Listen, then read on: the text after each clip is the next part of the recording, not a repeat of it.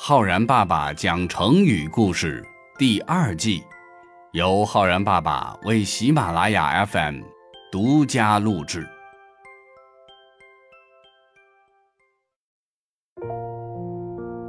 亲爱的小朋友们，我是浩然爸爸。小朋友们，有很多的成语来自于古代的一本叫做《吕氏春秋》的书。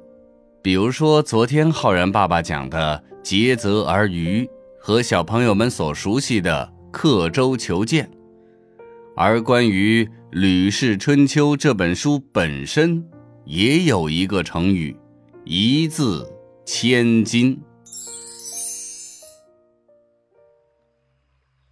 古代战国时期，有一个大商人，名叫吕不韦。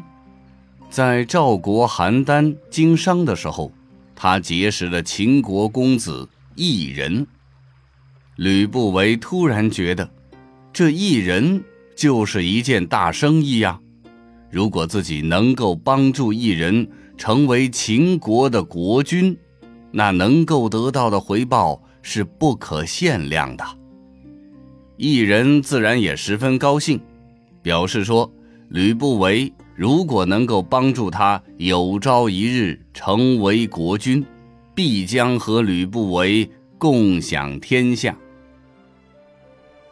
通过不断努力，付出了大量的财宝，吕不韦终于让异人回到了秦国，而且在不久之后如愿以偿的让异人成为了秦国国君，史称。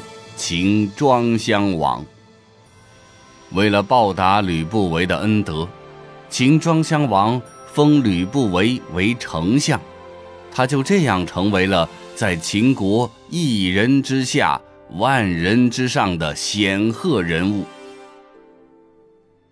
在那个年代，商人的地位是很低的，通常被人所瞧不起。吕不韦虽然做了丞相，可文武百官都很清楚他的过去，既看不起他，也不服他。吕不韦呢，对此也十分清楚，想方设法来提高自己的威望。有一天，吕不韦召集门客进行商议，看看如何能够提高威望。有门客建议吕不韦统兵出征。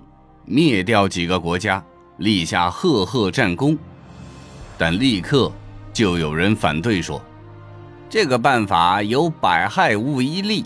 如果战败了，那就一切全完了；即使打胜了，还有比丞相更大的官吗？”一时间众说纷纭，没有定论。这时，又有一个门客说。古时候留下书籍著作的人，一直都受人敬仰。比如孔子写了《春秋》，孙子写了《孙子兵法》，不如我们也效仿前人著书一部，既可以提高自己的地位，还可以为后人做出贡献。吕不韦觉得这个主意棒极了。立刻组织门客开始编书，最终编了二十多万字的一部书。吕不韦自认为这部书包罗天地万物、古今之事，于是得意的取名叫做《吕氏春秋》。他还把编好的《吕氏春秋》悬挂在了秦国都城咸阳的城门旁，许诺说。如果有人能改动一个字，就奖赏他一千金。消息传开，人们蜂拥前去观看。虽然说一千金的奖赏非常的有诱惑力，但人们畏惧吕不韦的权势，并没有人真的提出什么意见。而这本《吕氏春秋》顿时就名闻天下。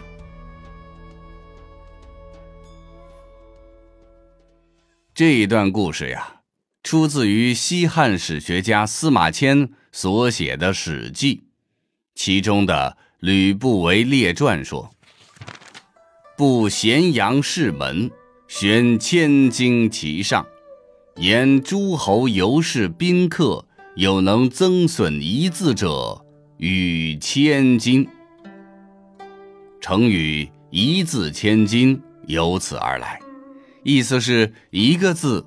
值一千金，后来用来形容文字的价值极高，文辞精彩绝妙，也指书法作品的珍贵。小朋友们，这一字千金呐，是许多文人雅士毕生的追求。要想让自己的文章一字千金，那就需要刻苦学习，精益求精。反复斟酌，这样才能够让文章更加完美。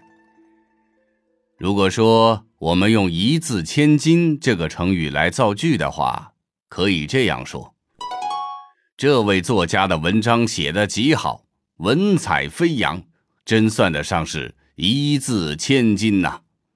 或者说，小红不断钻研写作的技法。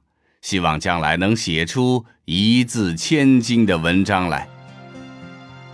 好了，小朋友们，你学会了一字千金这个成语吗？